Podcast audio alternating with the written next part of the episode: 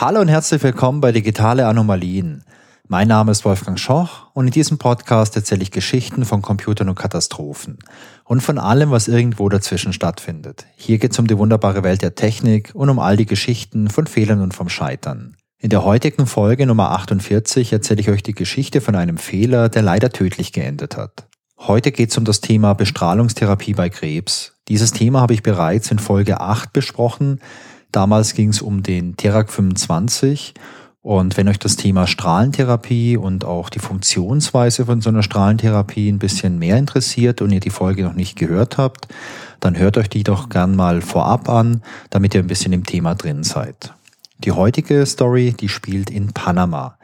Genauer gesagt im Nationalen Krebsforschungsinstitut in Panama City. Dieses Institut wurde 1936 gegründet und die heutige Folge, die spielt im Jahr 2000. Im Jahr 2000 werden in diesem Institut pro Jahr 44.000 Patienten behandelt und 6.400 davon erhalten eine Strahlentherapie. In dem Bereich Strahlentherapie arbeiten damals fünf Onkologen, vier Techniker, zwei Ärzte und ein physikalischer Assistent. Bei so einer Strahlentherapie ist es jetzt wichtig, dass die Strahlendosis nicht zu hoch ist. Und zwar sowohl bei der Einzelbestrahlung als auch bei der gesamten Therapie, die sich jetzt über Wochen oder auch Monate ziehen kann. Das ist so ähnlich wie in der Sonne, wenn ihr jetzt im Sommer draußen seid. An einem Tag müsst ihr aufpassen, dass ihr euch keinen Sonnenbrand holt. Das ist eine Einzeldosis an Strahlung, die ihr bekommt. Wenn ihr jetzt aber über den gesamten Sommer immer wieder draußen seid, Tag für Tag für Tag, müsst ihr auch aufpassen, dass ihr nicht nur keinen Sonnenbrand bekommt, sondern auch, dass ihr nicht über die Tage hinweg euch so viel der Sonne aussetzt, dass eure Haut einfach gereizt wird und ihr dann vielleicht irgendwelche Hautprobleme bekommt, Ausschlag oder vielleicht auch Hautkrebs. Und bei einer Bestrahlung ist es halt auch so, man muss aufpassen, dass man genügend Strahlung verabreicht, um jetzt diesen Krebs auch wirklich ja, ähm, zu behandeln und zu töten und zu um kaputt zu machen. Aber man muss natürlich auch aufpassen, dass die Dosis nicht so hoch ist, dass es jetzt irgendwie schädlich für den Patienten oder die Patientin ist. Und die Dosis, die ihr jetzt bei einer Bestrahlung bekommt, die ist von einer ganzen Reihe von Faktoren abhängig. Zum einen von der Intensität des Strahls. Das macht natürlich auch Sinn. Je stärker der Strahl ist, desto höher ist die Dosis. Dann ist es abhängig vom Fokus des Strahls. Wenn jetzt eine ganze Fläche von eurem Körper bestrahlt wird, dann ist die Intensität auch nicht überall gleich groß, sondern es gibt einen Fokus vom Strahl, da ist die Intensität sehr hoch, da wird auch eine höhere Dosis verabreicht. Je weiter man sich jetzt von diesem Fokus entfernt, desto geringer ist die Strahlung, die ihr abbekommt. Dann spielen noch so Sachen natürlich eine Rolle wie die Bestrahlungsdauer. Wie lang werdet ihr bestrahlt? Eine Sekunde, eine Minute, zwei Minuten und die gesamte Bestrahlungsfläche. Hier in diesem Beispiel in Panama, da ging es immer um quadratische Flächen, die beispielsweise eine Größe von 15 mal 15 Zentimetern hatten.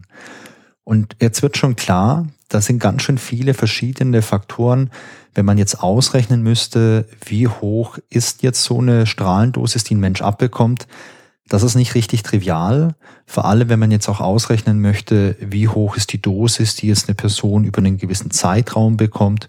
Oder um es ein bisschen praktischer zu machen, wenn man ausrechnen möchte, wie viel darf man jetzt einem Patienten, einer Patientin verabreichen, damit man auch über einen gewissen Zeitraum behandeln kann, ohne dass es irgendwie einen Strahlenschaden gibt. Apropos diese Bestrahlungsfläche, die ich gerade angesprochen habe, also beispielsweise dieses Quadrat von 15 mal 15 Zentimetern, das ist nicht immer ein Quadrat, denn dieses Quadrat kann man auch partiell abdecken, und zwar durch irgendwelche Metallstücke, also durch solche Bleche zum Beispiel aus Blei. Und damit kann man dann Teile vom Körper, also Teile vom Gewebe abdecken, die jetzt beispielsweise gesund sind. Denn so eine Prämisse oder so ein Leitgedanke bei einer Bestrahlung ist halt, man möchte möglichst wenig gesundes Gewebe bestrahlen, denn diese Strahlen sind ja immer schädlich für die ganzen Zellen und man möchte das gesunde Gewebe möglichst schützen. Falls ihr schon mal irgendwo bestrahlt wurdet, entweder bei so einer ja, Krebstherapie oder vielleicht auch bei einem Röntgenbild, dann werdet ihr sicherlich noch wissen, dass es da so Schutzkleidung gibt, die ihr irgendwie angelegt bekommt, um euren Körper zu schützen und sicherzustellen, dass halt möglichst wenig irgendwo mit Strahlung belastet wird. Wenn man jetzt Teile von dieser Bestrahlungsfläche abdeckt, dann hat das natürlich auch Auswirkungen auf die Gesamtdosis, die man abbekommt. Denn je mehr man abschirmt, desto geringer ist die Gesamtdosis und das wirkt sich dann vielleicht auch darauf aus, wie stark man jetzt die Intensität vom Strahl hat oder wie lang man die Bestrahlungsdauer hat, um jetzt möglichst viel Energie in den Krebs reinzupacken. Also auch hier wird klar, es ist echt ziemlich kompliziert, die Parameter für so eine Bestrahlung zu berechnen. In der Praxis werden Ärzte deswegen von Software unterstützt. So eine Software, das ist ein sogenanntes Treatment Planning System oder auf Deutsch Behandlungsplansystem. Und in dem Fall, um den es hier geht, in Panama, da gab es eine Software von der Firma Multidata Systems International. Das war ein kleines amerikanisches Unternehmen, das eben auf solche medizinische Software spezialisiert war. In der Praxis sah das dann so aus, dass man am Computer die ganzen Patientendaten erfasst hat und dann hat man auch auf so einem Tablet mit einem Stift diesen Bestrahlungsbereich eingezeichnet, beziehungsweise man hat eingezeichnet, wo sich im Bestrahlungsbereich solche Abschirmungen befinden. In der Fachsprache hier spricht man von Blöcken oder von Shielding Blocks. In der Praxis sah das dann so aus, dass man eben die ganzen Patientendaten in dieses System eingegeben hat. Dann hat man ausgewählt, wie groß diese Bestrahlungsfläche ist. Also bleiben wir bei dem Beispiel. Dann hätte man hier wieder das Quadrat mit den 15 mal 15 Zentimetern. Und jetzt konnte man auf einem Tablet mit einem Stift in diesem Quadrat einzeichnen, wo sich solche Abschirmungselemente befinden. Auch hier ein kleines Beispiel. Wir bleiben bei dem Quadrat. Stellt euch mal vor, dass man in den vier Ecken des Quadrats so kleine Dreiecke einzeichnet, einfach nur um die Fläche des Quadrats zu verkleinern und sich mehr auf die Mitte von diesem Quadrat zu fokussieren. Und genau sowas hat man in der Praxis gemacht, also so diese Ecken verkleinert, um auch hier einfach gesundes Gewebe zu schützen. Die Daten, die man dann eingegeben hat, die hat der Computer dann genommen, also dieses, äh, diese Software hat es genommen und hat dann damit einen Behandlungsplan berechnet. Der wurde ausgedruckt und der wurde dann von Hand in das Bestrahlungsgerät übertragen. Ganz wichtig an der Stelle, es war also kein vollautomatisches System. Es war immer noch ein Arzt zwischengeschaltet, der die Daten vom Computer genommen hat und dann von Hand übertragen hat. Das hier verwendete System, das unterstützte die Eingabe von maximal vier solchen Abschirmungsblöcken.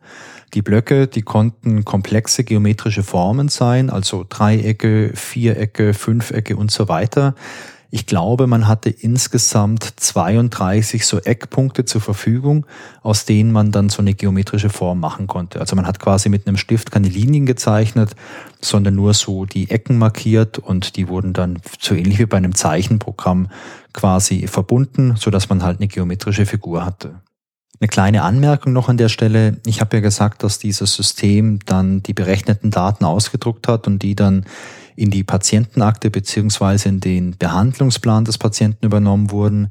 Es war hier auch noch Vorschrift, dass ein zweiter Arzt das Ganze überprüft hat, um sicherzustellen, dass es hier keinen Übertragungsfehler gab.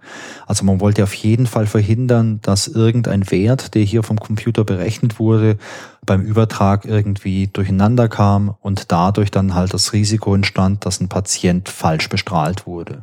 Allerdings wurde hier nicht überprüft, ob die vom Computer berechneten Daten korrekt waren.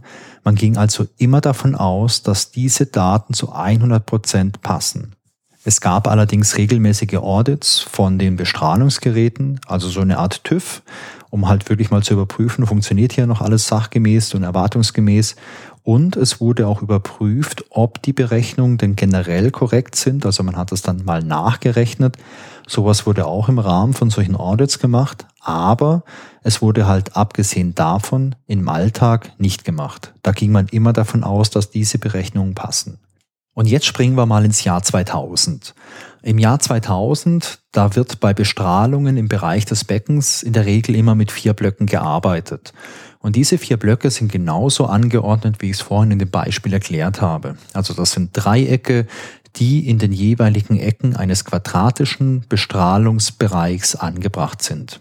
Bei Bestrahlungen vom Gebärmutterhals wünscht man sich nun, einen weiteren, also einen fünften Block zu haben, mit dem man Gewebe abdecken kann, das da eben besonders empfindlich ist.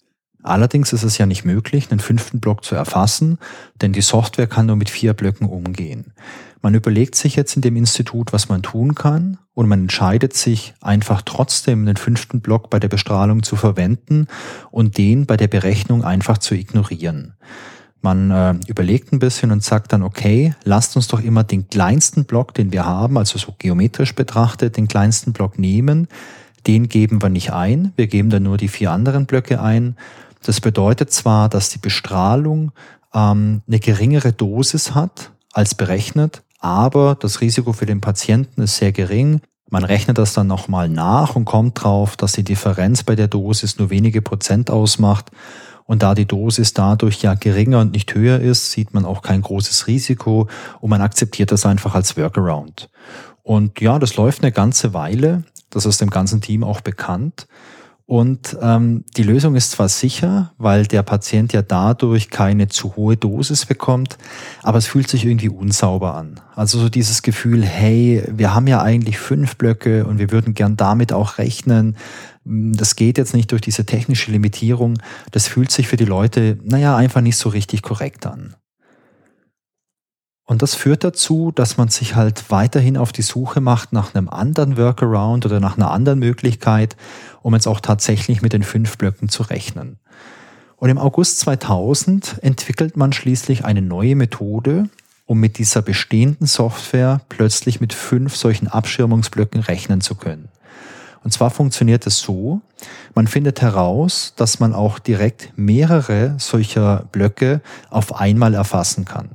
Also quasi nicht nur so ein kleines Dreieck in einer Ecke erfasst und das nächste Dreieck und so weiter, sondern dass man alle von diesen Abschirmungsblöcken auf einmal erfasst. Stellt euch mal vor, man hat jetzt so eine Behandlungsfläche wieder, dieses Quadrat. In den Ecken haben wir diese dreieckigen Abschirmungen und diese fünfte Abschirmung, die man gerne haben wollte, die war, wenn man das äh, Quadrat sieht, an der Oberkante angebracht, wie so ein großer Zahn, der da von der Decke herabhängt. Und um jetzt diese fünf Formen auf einmal zu erfassen, hat man einfach in einer Ecke begonnen und ist erstmal die innere Kontur abgefahren. Also man hat die innere Kontur erfasst und danach direkt die äußere Kontur. Hat also eine zusammengesetzte Form, die aus einer inneren und einer äußeren Kontur besteht, erfasst. Und das entsprach im Prinzip dann halt so einer Art Ring oder Donut, also einer geometrischen Form mit einem Loch. Man hat das dann einfach ausprobiert, das System hat es akzeptiert, ohne eine Fehlermeldung. Naja, und dann hat man es einfach so gemacht. Da diese neue Methode einfacher und zeitsparender als die herkömmliche Methode ist, wird die dann auch zunehmend verwendet, wenn es maximal nur vier Blöcke gibt, man sie also gar nicht bräuchte. Allerdings, und das hat der spätere Untersuchungsbericht gezeigt, war das nur der Fall, wenn es um Bestrahlung in dem Bereich des Beckens ging. Also da hat sich das wohl etabliert, dass man die neue Methode verwendet hat. Bei anderen Bestrahlungen hat man das ganz herkömmlich gemacht und einfach Block für Block für Block erfasst. Es ist jetzt allerdings so, dass diese neue Methode nirgends dokumentiert ist. Das führt dazu, dass jeder Arzt und jeder Techniker, der hier was erfasst, das immer ein kleines bisschen anders macht. Es ist also nicht irgendwie festgelegt, hey, wir fangen immer in der linken unteren Ecke an und arbeiten uns dann im Uhrzeigersinn irgendwie durch die Kontur. Das ist nirgends gesagt. Und das führt dazu, dass manche Leute dann beispielsweise die innere und die äußere Kontur beide in der gleichen Richtung erfassen, also zum Beispiel im Uhrzeigersinn. Manche machen es dann so, dass die innere Kontur im Uhrzeigersinn und die äußere äh, gegen den Uhrzeigersinn erfasst wird. Also es gibt einfach sehr viele Varianten. Und egal wie man das macht, der Computer zeigt eigentlich immer an, ja, das ist okay, man sieht nirgends eine Fehlermeldung und man geht immer davon aus, dass das schon passt, was man da tut. Im November 2000 passiert dann aber was. Und zwar beobachten da Ärzte bei einigen Patienten Durchfall, die ungewöhnlich lange andauert. Daraufhin werden die Patientenakten kontrolliert und man schaut sich auch die Behandlungspläne an. Man entdeckt aber keine Unregelmäßigkeiten. Also es gibt da keinen Übertragungsfehler, das ist alles ordnungsgemäß quasi abgetippt worden. Und die Berechnung vom Computer, naja, die überprüft man nicht, denn es war ja nicht vorgesehen, die zu überprüfen und man ging ja auch davon aus, dass die Berechnungen immer korrekt sind. Es geht weiter und im Dezember 2000, da treten dann bei weiteren Patienten ungewöhnliche Symptome auf. Ja, man, man kann sich dann aber immer noch keinen Reim drauf machen, was da eigentlich los ist. Das neue Jahr beginnt und im Februar 2001 beginnt man dann nach der Ursache für die ganzen Erkrankungen zu suchen, denn es werden immer mehr Patienten, denen es nicht gut geht. Es dauert dann aber noch einen ganzen Monat, also bis März 2001, bis man schließlich das Problem entdeckt. Und das Problem hat mit der Strahlentherapie zu tun. Man erkennt nämlich, dass die Behandlungszeiten und Intensitäten nicht korrekt sind. Und man entdeckt dann auch, dass ausschließlich Patienten betroffen sind, bei denen diese neue Methode, also dieser Shortcut angewendet wurde. Man unterbricht sofort die Behandlung von den betroffenen Patienten. Man forscht hier weiter und geht der Sache auf den Grund. Und schließlich entdeckt man, dass die Art und Weise, wie man jetzt die neue Methode angewendet hatte, darüber entschieden hat, ob es für den Patienten gefährlich wurde oder nicht. Denn wenn man beide Konturen, also die innere und die äußere, in gegengesetzter Richtung eingezeichnet hatte, also beispielsweise zunächst die innere Kontur im Uhrzeigersinn und dann die äußere Kontur entgegen des Uhrzeigersinns, dann passte alles soweit. Wenn man jetzt aber innere und äußere Kontur beide in der gleichen Richtung erfasst hatte, also beispielsweise innere Kontur im Uhrzeigersinn und äußere Kontur auch im Uhrzeigersinn, dann wichen die Zeiten, die der Computer berechnete, teilweise signifikant von den reellen Werten ab. Insgesamt waren damals 28 Patienten betroffen, teilweise waren die Bestrahlungszeiten doppelt so lang wie vorgesehen und das führte dazu, dass acht Patienten bis Ende 2001 starben und bis 2004 starben sogar über 20 Personen. Bei den meisten Personen ist es natürlich sehr schwer zu sagen, ob die jetzt am Krebs starben oder an dieser Strahlung. Bei fünf Personen ist man sich allerdings sehr, sehr sicher, dass es die Strahlung war, die sie getötet hat. Und die anderen Patienten, die nicht verstorben sind, die haben halt teilweise sehr schwere Schäden davon getragen. Was war die Ursache für diesen Unfall? Den genauen Grund für die fehlerhafte Berechnung, den kennt man nicht. Allerdings kann man wahrscheinlich schon mit einer relativ hohen Wahrscheinlichkeit sagen, dass bei der Softwareentwicklung niemals davon ausgegangen wurde, dass die Blöcke auf diese Art und Weise eingegeben werden konnten. Und aus dem Grund wird man diesen Fall so auch nie getestet haben. Man weiß aus einer Meldung vom Softwarehersteller, dass das System nicht in der Lage war, die geometrische Form korrekt zu erkennen, wenn sich die Linien kreuzten, was eben bei der gleichen Richtung für die innere und die äußere Kontur der Fall war. Denn um es nochmal so als Gedankenexperiment vielleicht auf euch wirken zu lassen, wenn ihr jetzt so einen, ja, vielleicht einen Donut zeichnen möchtet und ihr fangt innen an, ihr zeichnet die innere Kontur und fahrt dann nach außen, um diese äußere Kontur zu zeichnen, dann gibt's eben so eine Überkreuzung in diesen Konturlinien und in diesen Fällen ist eben die Software durcheinander gekommen und hat was Falsches berechnet. Der Hersteller Multidata gibt wie gesagt eine Warnung heraus und entwickelt ein Update, das solche Formen erkennen soll und künftig auch rausfiltern soll, damit sowas nicht mehr passiert. Abgesehen von dem offensichtlichen Problem der fehlerhaften Berechnung gab es hier meiner Meinung nach aber auch noch eine ganze Reihe von weiteren Problemen. Zum einen gab die Software kein Feedback, dass diese Form vielleicht falsch ist oder vielleicht irgendwie unzulässig oder irgendwas anderes vielleicht nicht stimmen konnte. Wenn man diese Form so eingezeichnet hat, dann sah alles aus wie immer und man hatte erstmal keinen Grund anzunehmen, dass irgendwas nicht richtig stimmt. Dann war die Anleitung von dieser Software nicht wirklich genau. Also ich lese euch danach einmal noch ein paar kleine Snippets vor, aber da wurde nicht 100% genau gesagt, was man darf und was man nicht darf. Dann kommen so Dinge hinzu wie, es gab keine eindeutige und genaue Prozedur, wie man diese neue Methode anzuwenden hat. Das bedeutete dann halt in der Praxis, dass alle Leute das ein bisschen unterschiedlich gemacht haben. Und last but not least, man hat sich jetzt dafür entschieden, was Neues zu machen, unabhängig davon, ob das jetzt vielleicht durch die Anleitung explizit verboten war oder nicht. Aber man hat es in der Klinik bisher noch nie so gemacht. Jetzt entscheidet man sich auf einmal, hey, wir machen was komplett anders, aber man testet es nicht. Also man hat da jetzt nicht irgendwelche Bestrahlungstests erstmal mit einem Dummy gemacht, um die Strahlung zu messen. Man hat es auch nicht irgendwie dann mal nachgerechnet, was der Computer hier ausspuckt, sondern man hat es einfach angewendet. Und das ist natürlich auch echt ein eklatantes Versagen und ein eklatantes Problem, was hier aufgetreten ist. Was ist das Fazit von der Geschichte?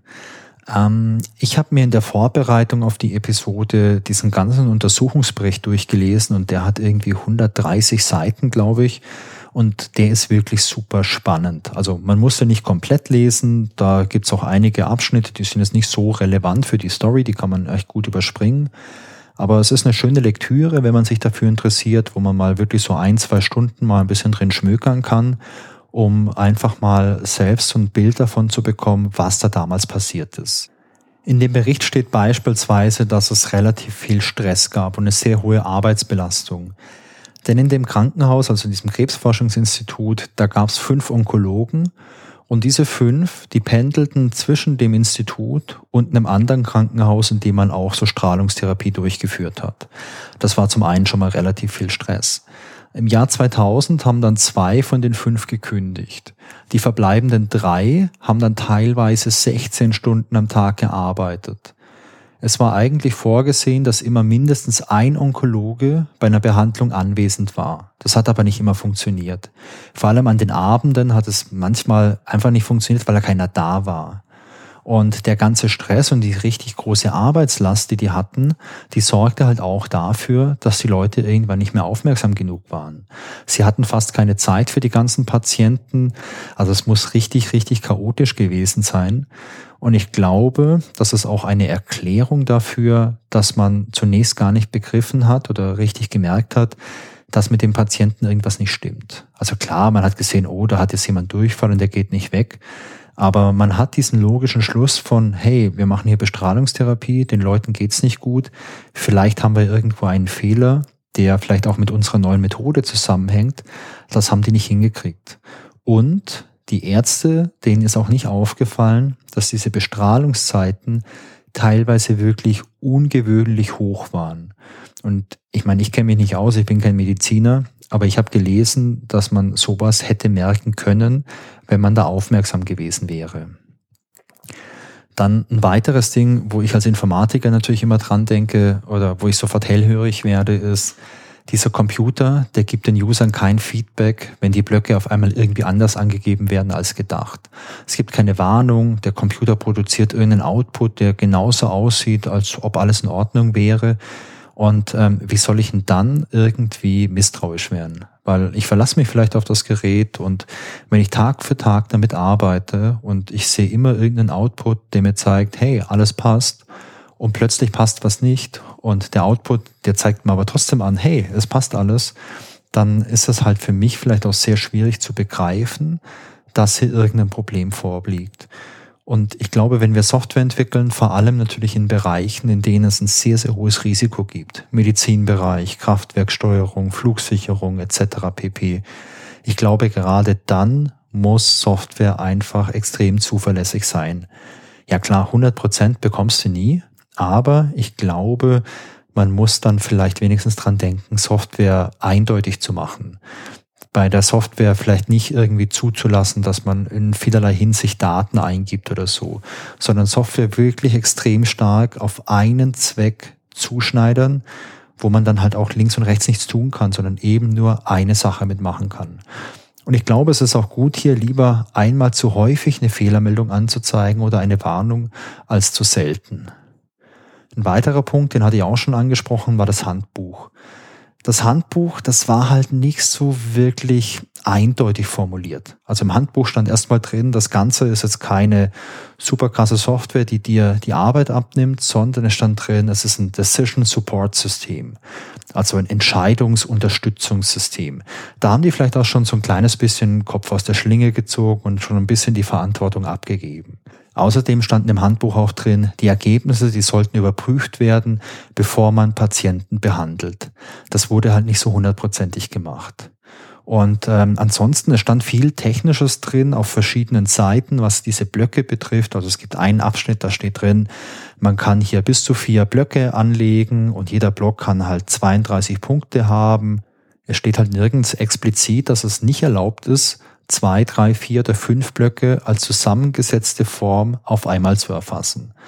Man ging immer davon aus, und ich glaube, so implizit war das auch so das Verständnis, dass man eben halt maximal vier Blöcke anlegen kann und jeder Block eine abgeschlossene kleine Form sein soll.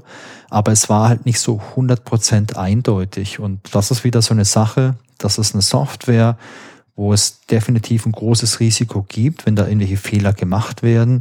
Und deswegen finde ich, müssen hier einfach andere Ansprüche gelten, wie jetzt bei meiner Handy-App, mit der ich das Wetter checken kann zum Beispiel.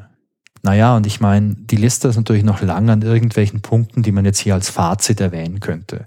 Beispielsweise so Dinge wie mangelnde Qualitätssicherungsmaßnahmen.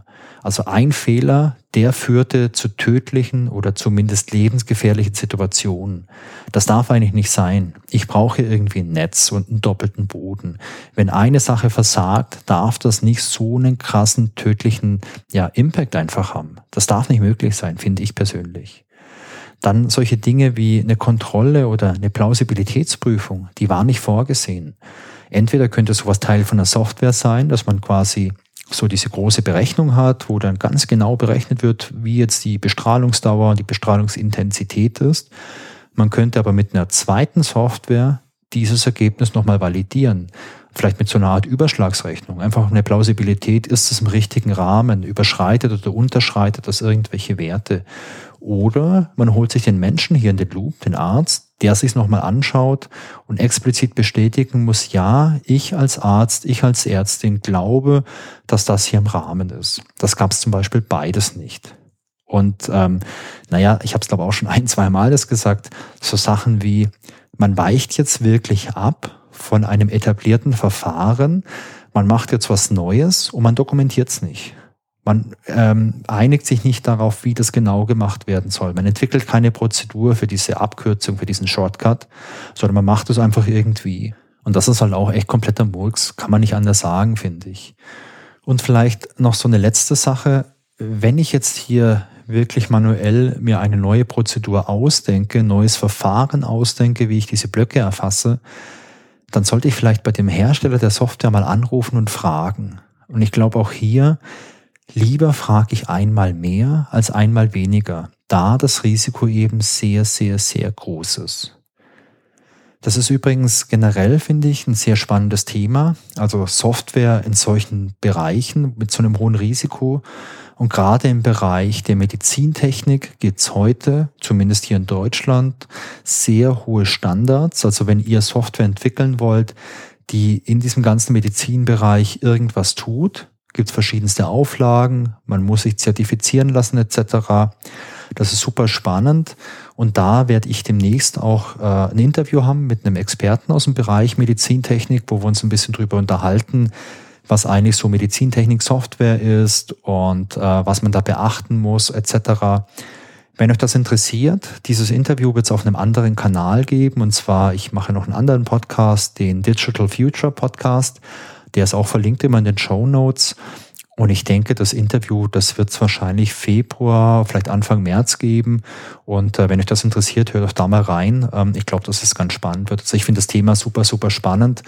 Denn sowas wie damals in Panama passiert ist, sowas darf heute nicht mehr passieren. Also ich glaube, da müssen wir heute einfach sicher sein, dass wir solche Fehler nicht nochmal wiederholen irgendwie.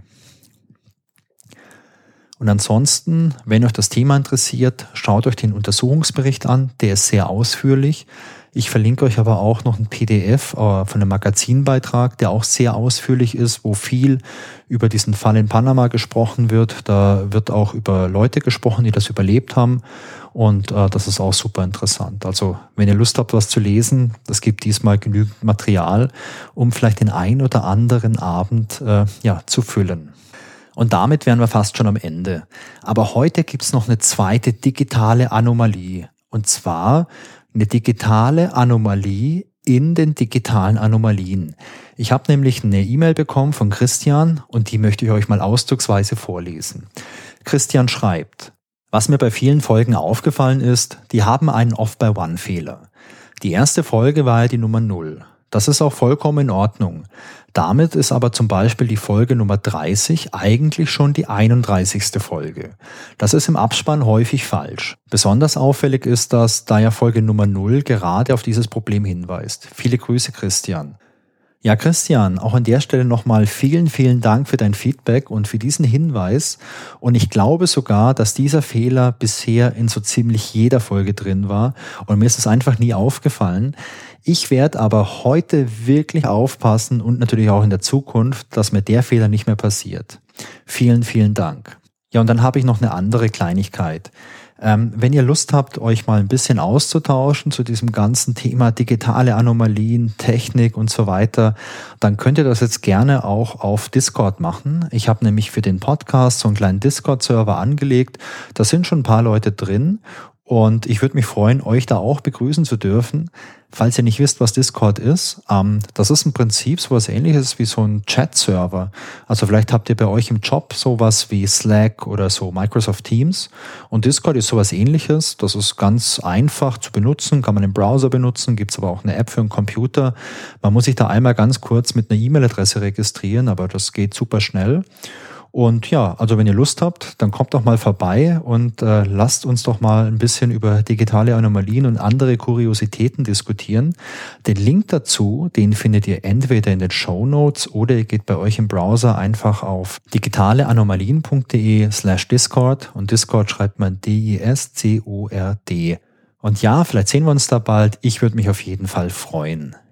So, das war die Folge Nummer 48, also die 49. Folge von den digitalen Anomalien. Ich hoffe, es hat euch wieder Spaß gemacht. Ich freue mich, wenn ihr auch bei der nächsten Folge wieder mit dabei seid und ich freue mich auch über euer Feedback. Sehr gerne per E-Mail an feedback at digitaleanomalien.de oder als Kommentar zur Folge auf digitaleanomalien.de.